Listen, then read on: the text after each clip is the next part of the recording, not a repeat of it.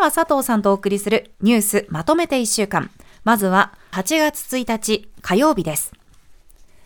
自民党女性局のフランス研修をめぐり、エッフェル塔の前でポーズを撮る写真を SNS に投稿し、批判の声が相次いだことについて、松川るい参議院議員が大変軽率だったと反省していると陳謝しました。そして2日、水曜日です。2021年に起きたアメリカ連邦議会乱入事件に関連し、トランプ前大統領が大統領選挙の結果を覆すことを企て、国を欺こうとしたなどとして起訴されました。起訴されるのは3度目で、トランプ氏は現地時間3日に出廷し、無罪を訴えました。任期満了に伴う国民民主党の代表選挙に、前原代表代行が立候補を表明しました。代表選は玉木代表との一騎打ちとなり、9月2日に投開票が行われます。以上、週の前半のニュースをお伝えしました。さてまず佐藤さんにコメントしていただこうと思いますのは火曜日の自民党女性局のフランス研修の件ですけれどもこちらはどのように考えていらっしゃいますか？はい。あのまあ、今回の件はですねあのまあ松川るいさんという、まあ、国会議員の方がこう SNS に上げたっていうことで、あのまあこれじあのまあ国会議員のですね、まあ、特権を使って、まあ、つまり歳費とかを使ってですね、こう言ったんじゃないかっていうのが多分炎上のきっかけだと思うんですけれども、はい、まあ、実際にはですねこう自民党がそのまあ政党のお金を使ってですね、まあ、まあ、派遣してたということでして、まあ、その辺ちょっと若干の行き違いがあるんですね。うん、ただ、あの前提としてこう理解しておいていただきたいのは、まあ、通常国会が終わった後ですね、はい、国会議員の人たちって、まあ、今回は違ったんですけれども、あの海外に調査に行くっていうのは比較的よくあるんですね。うん、で、こう調査に行くときっていうのは、まあ、もちろん調査する相手が例えばヒアリングがあったりとか、あの、まあ、例えば実際に議会を見学しに行ったりとかいろいろあるんですけれども、はい、しかしそれ以外の場面ではですね、まあ、観光地に行ったりってことはしばしばあるんですよね。みんなあるということですね。はいうん、なのであの実はこのこと自体がものすごく珍しいわけじゃなくて、うん、じゃあ何が問題だったかっていうとじゃあ SNS に上げたのが問題だったのかってことになっちゃうんですよね。はい、でもこれってあんまりいい傾向じゃなくて、うん、つまりあの本当は国民としての代表として選ばれている人たちがまあ、いろんなとこ見てくるって本当は望ましいことなんですけど、はい、なるあこれも叩かれるかもしれない。これも叩かれるかもしれないって言ってこう SNS に上げなくなって、まあ、要は可視化されなくなってくるってことって、我々の代表としての機能を考えると、マイナスなんですよね。つまり私たちが選んでる人たちが実際にどういう活動、まあ、公的な場面ではどういう活動をしているのかっていうのは与党とか野党とか関係なくですね、本当は一番見えてるのが望ましくてそれはすごく人間的でなんか時には、まあ、いいことばっかりじゃないっていうか あの遊んだりとかもしてるかもしれないけど、そういうところも国民が受け入れて自分たちの代表だよねっていうことってすごく大事なんですけれども、うん、やっぱりそこが、あの、まあ、こういうふうに批判一辺倒になるっていうのは、あんまり良くないかなというふうに思ってますし、うん、また、実際に、まあ、今回、あの、まあ、答えてる議員であったりとか政党に関してもですね、あの、もう少しこう前向きに、あの自分たちはあのこういうこともやってるんだよとか、うん、フランスからこのことも実際学べたんだよってポジティブな面っていうのをもう少し受け入れられない、まあ、打ち出せなかったかなっていうのは感じているところですね、えー、例えばこれ SNS に上げた写真がこのエッフェル塔の前で撮ってる写真ではなくて例えばあの議員の方と懇談してるような写真だったりとかしたら印象また全然違うってことですか、まあ、全然違うと思いますし、まあ、実際にそういう部分っていうのも出してはいるんですよね、はい、でも例えばどうしてもこう批判一辺倒になっちゃうと、うん、こうだから食べてるものがちょっと高級そうとかそういう話になっちゃうんですよね。でも、じゃあフランスに行って真面目なとこばっか回ってきてあのエッフェル塔も見たことありませんけれどもっていう人と、うん、どっちが本当に自分たちの代表ですかっていうところって、うん、やっぱもう少し考えた方がいいとは思うんですよね。そうかだからその可視化するっていうのはあの可視化を防いでしまうっていうのはやっぱり良くないと思うんですけどやっぱその議員の方もどういうふうになるかっていう想像力もちょっと足りなかったかなというふうにはちょっと思うんですが。そうですね。でもかつてだったら、うん、例えばその自分たちの支持者に対しては、うん、自分たちこんなとこ行ってきたんですよ。海外にはこんなものがあるんですよ。こんな美味しいものがあるんですよっていうのが、こう喜ばれる話としてもともと受け入れてたんですよね。でそれがこう例えば批判する方々に見えると、どうしてもこう批判一辺倒になってしまったりすると、うん、だからそれをポジティブな面っていうのをいかに見せていけるかっていうのはとても大事かなというふうに思います。まあ、あとはでもこれをどう活かせるかですよね。いや本当におっしゃる通りで、えー、特に今回フランスっていうまあ言ってみれば少子化対策に関しては、ええ、まあ、かなりその日本とはちょっと違った方向に行ってる国ですね、うん、例えば婚外子も多いしあの、まあ、そういった国々を見に行っていて、えじゃあ実際何を学べたんですかっていうところは問われてくるかなと思います、もちろん。そうですね、その辺のフィードバックも重要ですよね。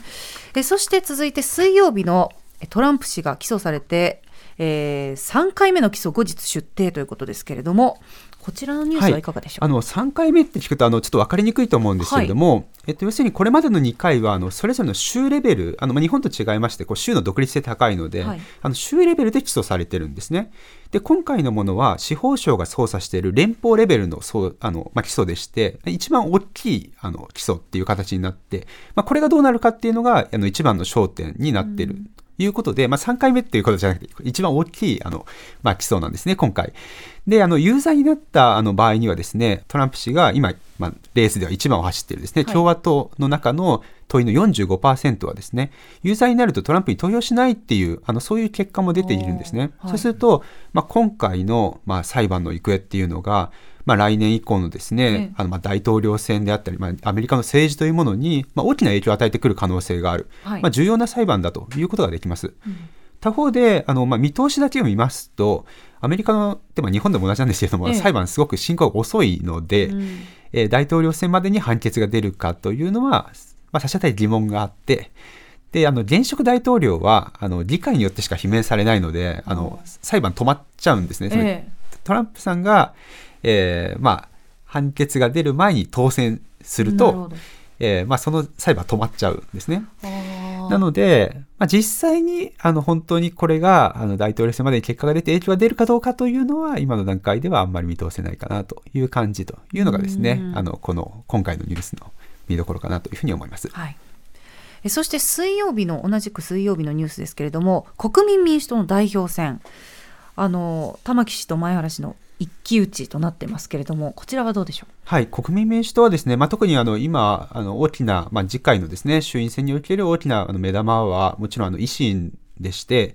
あのまあ国民民主党というのは、まあ、若干こう、え脇に追いやられているとかですね、ニュースとしては脇に追いやられているところもあります。はい、でただ、あのまあ、今後のその、まあ、政界の動向ということを考えていますと、まさにこう野党がどういうふうに結集していくかというところでは、あの重要な政党です。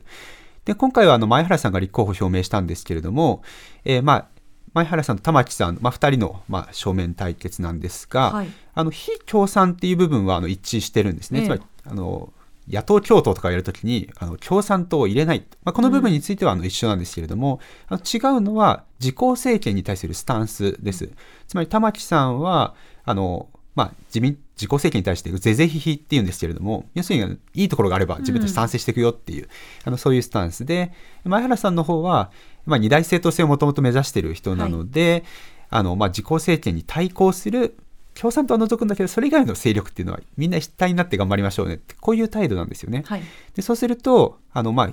同時にですね意思に対する態度っていうのも違っていて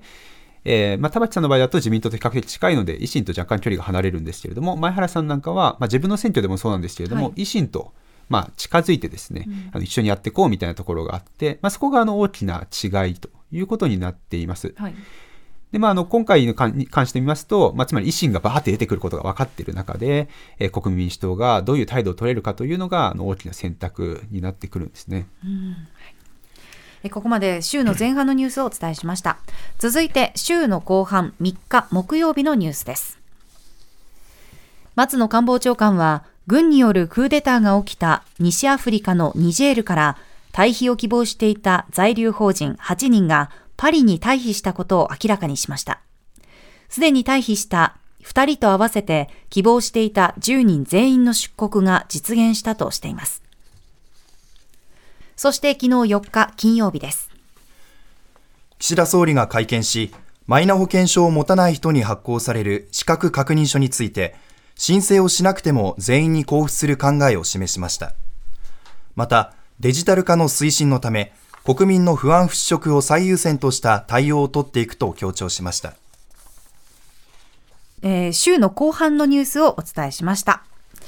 さて、この中からですが、まずは木曜日ですね、ニジェールから法人の退避完了というニュースですが、こちらはい。かがでしょう、はい、ニジェールのクーデターですね、あのまあ、日本でも多少ニュースになってますけれども、まあ、ちょっと文脈的にはあの、まあ、遠い国ですし、ちょっとわからないかなっていうところも多いかなと思います。はい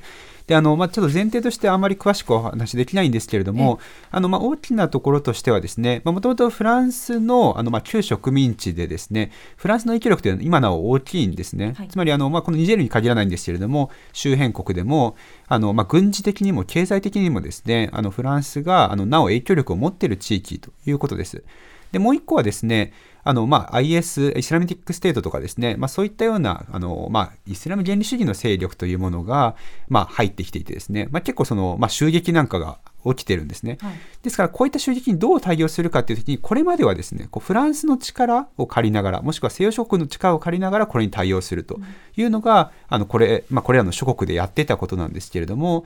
若干ですね、これ、それがあの崩れ始めてるっていうのが最近の、まあ、周辺の動向なんですね。はい、あのニジェールの近くのですね、マリとか、ブルキナファソといったような国々では、2021年、2022年にかけて、あのいずれもクーデターが起きていまして、はい、であのこれらのクーデターの国々は、あのまあ、イスラム武装勢力と対抗するためにですねあのフランスでも頼りにならないって言って、うん、あのロシアを頼む傾向が出てきてるんですね。はい。まあ、特にマリでそうなんですけれども、あのよく話題になったワグネルっていう組織ですね、はい、あのウクライナで話題になったワグネル組織、アフリカにも展開してまして、あのこういった勢力と結んで、えー、イスラム武装勢力との、まあ、対抗しよう、まあ、そういうことが起こってるんですね。うんですから、まあ、なんか大きくな枠組みで見てみますと、こう民主主義とフランスといったような、えー、勢力で、まあ、これまでこう民主主義的にあの、まあ、やってきたものっていうのがですね、まあ、結構こうまあ、危うくなっていて、うん、えー、ロシアと権威主義みたいなものの結びつきっていうのがあのあの地域で増えてるんですよね。えーでこれあのやっぱ示唆するところっていうのはあのもちろん民主主義に対してですねあのポジティブな感情っていうのはあるんですけれども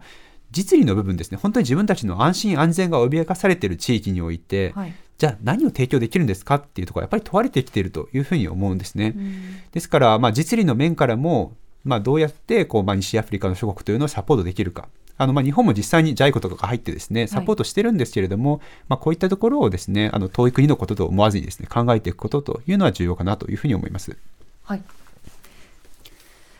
はい、えー、そして昨日ですね岸田総理が会見を行いましたけれどもこちらはいかがでしょうか？はいあの全体としてはあの謝罪釈明みたいな感じの会見になってしまいましてあの、まあ、こんな不具合起こっていて、まあ、こう一応こう対応してくるつもりですみたいななんかそんな感じの,、あのムードなんですね。でただあの今回のこの、まあ、マイナンバーとかの問題ってですねあの岸田政権としたら自ら先頭を切って何かが不祥事が起こったんじゃなくて自分たちがもともと先頭を切ってこれ進めようと思っている政策なんですね、IT 化の問題。で言ってみれば、まあ、こういった記者会見の場って、まあ、批判的ではあれあの報道してもらえるチャンスなんですよね。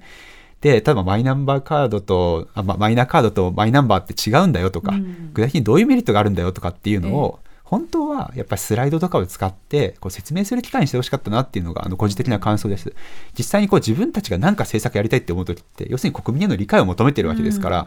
まあ、これまでですと例えば安倍政権の時の安保法制とかですねあのもちろん政策への、まあ、賛否は別としましてあのちゃんとこうスライドとかを使って頑張って説明しようとするんですよね。はいコロナの時にも3密避けてくださいよねっていう時には専門家の人とかを呼んでこういうことなんですよってなるべく説明しようとしてたわけですよね。はいそういったふうにこう自分たちからこういうふうに変えたいと思ってるからこういう理屈なんで分かってくださいっていうことを本当はもっとまあできるしやるべきなんじゃないかなというふうに思います。うん